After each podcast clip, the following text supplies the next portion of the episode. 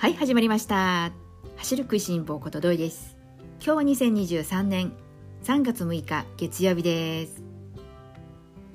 さあ昨日はですね全国いろいろなところでマラソン大会あったかと思います。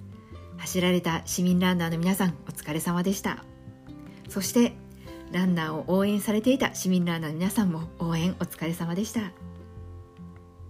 昨日はね何といってもその中でもですね東京マラソンテレビ中継もありました。普段ね走っていない方もですね東京マラソン開催ということでですね私も周りの方からですね明日は東京マラソンだねとか今日は東京マラソンだね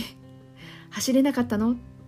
走らないの？なんていうふうに声をかけていただくこともありましたし皆さんはいかがだったでしょうか？やはりですね市民ランナーの方でないと東京マラソンの例えばこの抽選の倍率のことであったりとか走りたい人が走ることができるというふうに思われている。でやはりねそういうもんですよね。なのでねもう走らないのって聞かれると走りたくても走れないマラソン大会もあるのよということで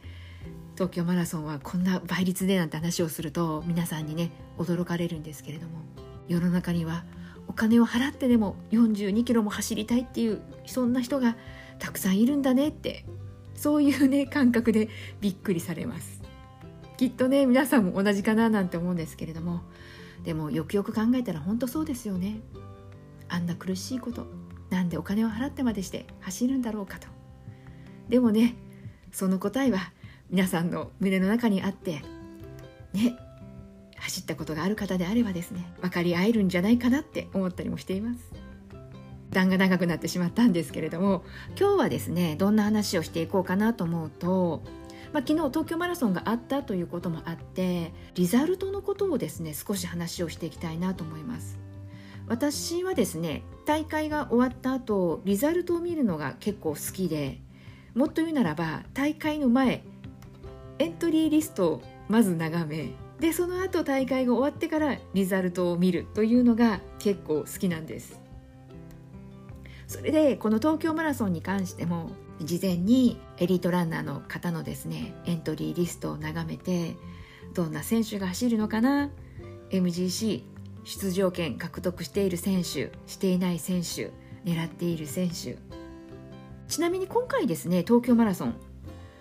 フルマラソンの方ですけれども最高齢の方日本人の方はですね男性が89歳女性が87歳。そして海外から挑戦された方でいくとアルゼンチンからの80歳の男性ランナー。そして女性はカナダからの84歳のランナーの方が最高齢というそんなね発表がありました。驚きですよね。驚きでもありますし本当に夢のあるスポーツだなというふうにも思っています。そして気になるところのこの89歳の男性ランナーそして87歳の女性ランナー海外からのねアルゼンチンからそしてカナダから参加された、えー、ランナーのこの4選手の方が完走されたのかどうかっていう結果に関しては私まだちょっと情報が分からなくって不明なんですけれどもね本当乾燥していてほしいなというふうに思ったりしています、まあ、このエントリーリストを眺めで大会を迎えそして終わった後リザルトを見る。そんなことをですね東京マラソンに限らずなんですけれども自分が気になっていたマラソン大会そういったのはですねよく見ています。そして私がこのリザルトなんですけれどもリザルトの方でいつも気にしていることは後半どの選手の方が尻上がりにタイムが上がっているかなそんな目線でよく見ています。このリザルトから結構学べることってあるなというふうに常々感じていまして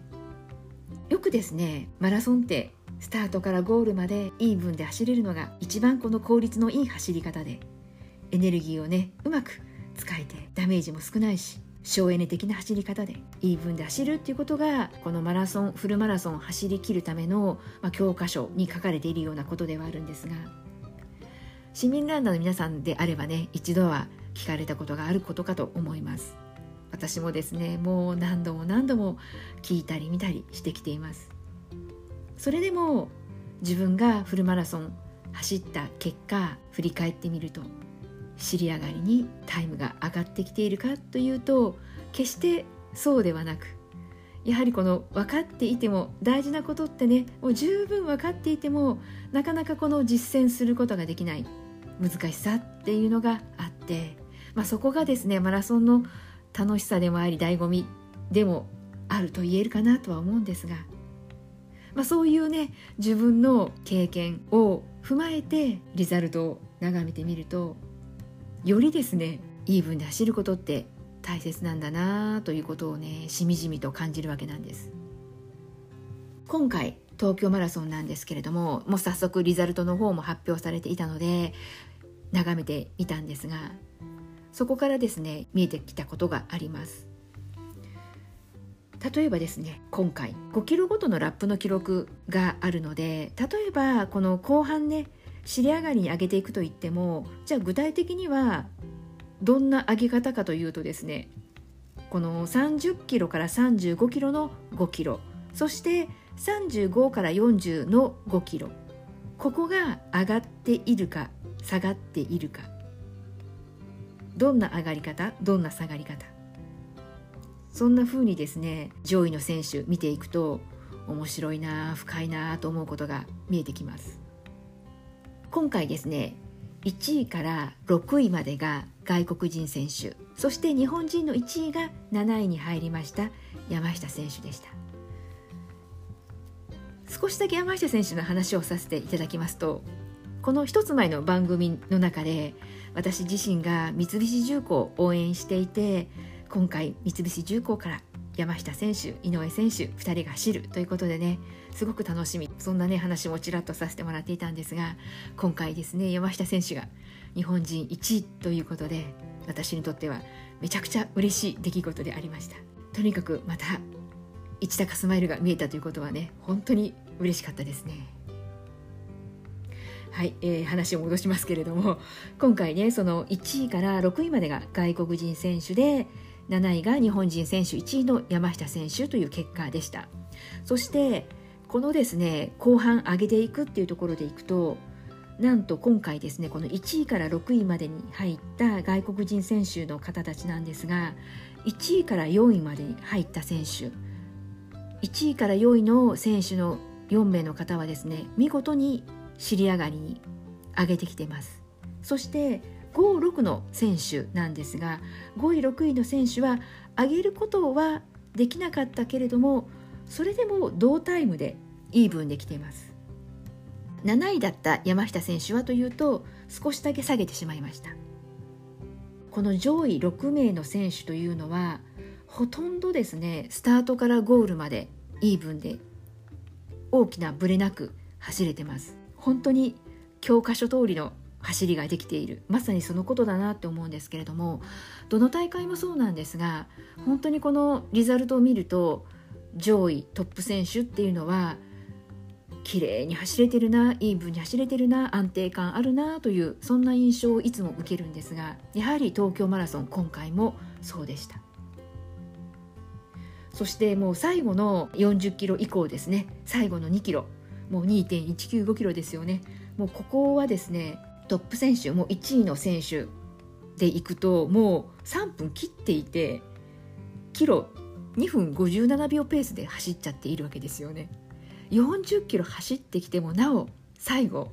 3分切って上げていくことができるって。やっぱりこのね数字ってしみじみと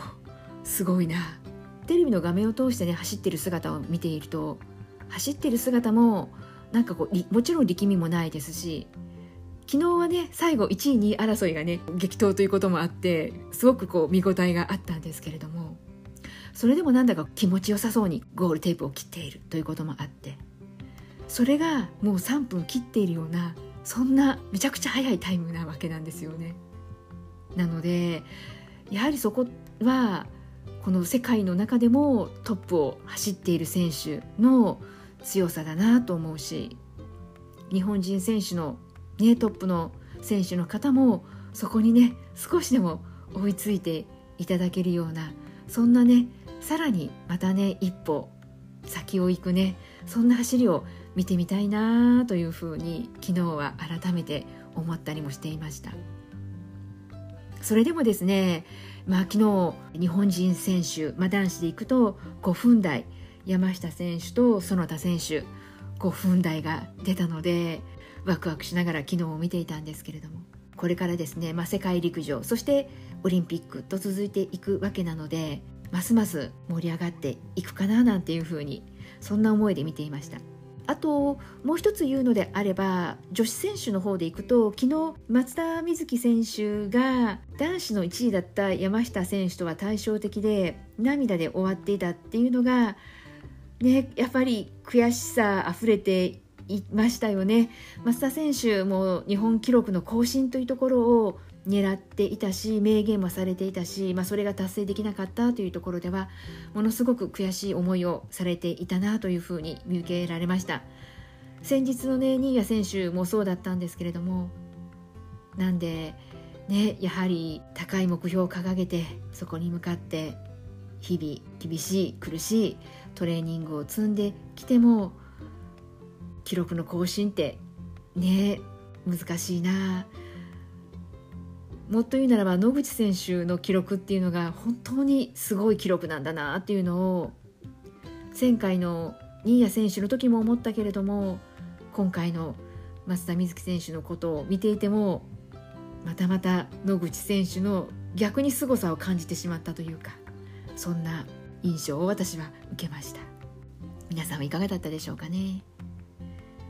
で今日はごめんなさいね。あっちこっちの話が飛んでしまっているんですけれども。でまたちょっとねリザルトの、えー、面白さっていうところにですね話を戻していくと、まあ、そんなわけで東京マラソンもですね例外なくやはり上位の選手っていうのはイーブンで走れていて。よくね30キロの壁っていうじゃないですか。そのね壁を見事にひょっとクリアして30から徐々に上げていくというねほんと教科書通りの走りをされていました。そしてもちろんなんですけれども外国人選手だけではないんですよね。日本人日本人選手の方の中でも尻上がりに綺麗に上げてきているそういう選手もねお見えです。ただ少数派です。例えばですけれども今回、えー、私がですねそういった尻上がりどんな選手がされているかなというそんな目線で見ている中で今回東京マラソンは200位までの選手の方のですね記録をねこう振り返って見てみたんですけれども尻上がり上げてこられた選手のざっくりとした私の印象なんですけれどもやはり30から40キロのこの10キロ5キロに区切った時の30から3535から40ここを上げてきている選手はラストのさらにそこからの2キロ2.195キロですよね。最後が皆さんですねちゃんと7分台で走っているんですよね。なのでそこもやっぱり安定的にスタートから走っている選手っていうのは余力を持ってっていうのがちゃんと数字に表れているなというふうに改めて感じました。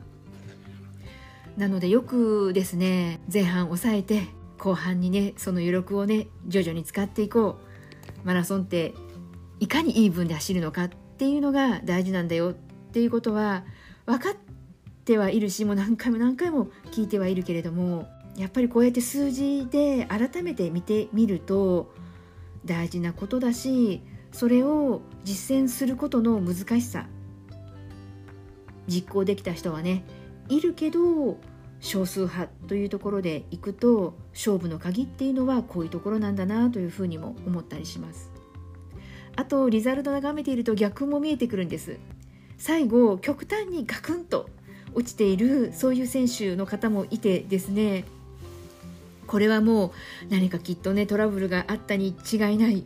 ね、足がつっちゃったのかなとか、ね、なんか腹痛が起こっちゃったなとか、ね、故障とかしていないといいな肉離れとかでねなんか何ともならなくなっちゃったとかそんな風になっていないといいなとかもうね辛さしか見えてこないじゃないですか。普通で言ったらねこんなにタイム落ちるわけないのにこの落とし方っていうのはもう何かあったとしかねもう考えられないということでそれでもですね最後きっと歯を食いしばってね最後までねゴールできたんだろうなとも思うし多分ねそういう選手にとってはもう気が遠くなるようなね長く感じるラスト2キロだったんだろうなというふうにも想像しちゃったりしてですねなんでですねそういう極端にね下がっている選手の記録を見たりとかすると本当にですねもうお疲れ様でしたと心から言いたいなというふうについつい思ってしまったりもします。あとですね昨日このリザルトなんですけれども猫ひろしさん頑張ってましたね。猫さんのですね記録。これあれ？猫ひろしなんて思いながらカンボジアなのでやはりこの国籍のところが。そしてカンボジアなんだけど日本人の名前で。でなんとなくこう年齢からしてそうかなと思って思わずググってみたらですね猫ひろしさんの自己記録更新っていうのが出ていてそのタイムがドンピシャあったのであ猫ひろし選手だ、ね、もうここまで来たら選手ですよね。そうなんです。猫さんなんと自己記録更新ということでまだまだ頑張って見えるなというふうにすごいなと改めて思いました。でもまだまだ自己ベスト更新している選手大勢ねお見えですしね。普段どういう練習の仕方？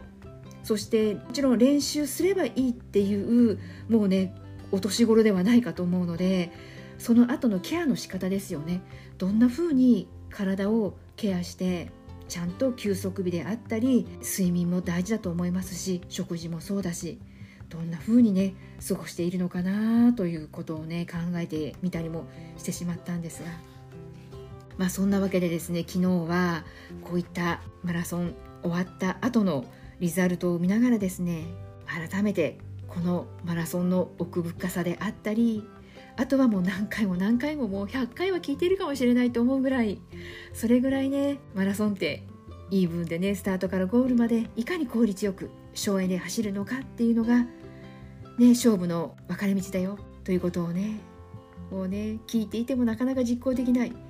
それをねまた改めて数字が示してくれました。なのでこのことをですね胸に刻んで私もですねまたランニング生活徐々にですね戻していきながらですね来シーズンマラソンフルマラソン挑戦していこうかなと思っています。改めて昨日はですねよし私もまた頑張ろう。もちろん頑張りすぎずにというところではありますけれども今回、えー、まあ、今シーズンですね私は練習の中で失敗もしました。3年ぶりのフルマラソンせっかく走る機会があったけれども走れたそれから完走できたゴールできたという嬉しい結果は得られたけれどもでもその前にね怪我や故障という部分でいくと残念ながら思うような走りができなかった。スタートラインに立つ時に練習やりきったという形で立つことができなかったというね大きな大きな忘れ物をしてしまったので来シーズンはそこをね取り戻すつもりで来シーズンはですねただ練習するだけではなくって練習した後のケアのことそれから練習の、まあ、この計画の仕方であったり組み立て方それから内容そういったところもですね今回の失敗を少しでも活かせる内容でまたやっていきたいなというふうに思ったりもしています。はいそれではですね今日は東京マラソン終わったということでリザルトの発表もありましたのでリザルトを見ながら見えてきたこと。やっぱり大切なことってイーブンで走る。ここってどんな目標タイムのランナーの方であってもシリアスランナーの方であってもそして私のように楽しく走ることをモットーにしている。タイムは求めていないというファンランナーであってもやはりいかにイーブンで走るのかっていうのは大事なことだなということを改めて感じるそんなね東京マラソンでもありました。今日も最後まで聞いてくださった皆さんありがとうございます。それではまた次回元気にお会いしましょうね。ではではまたね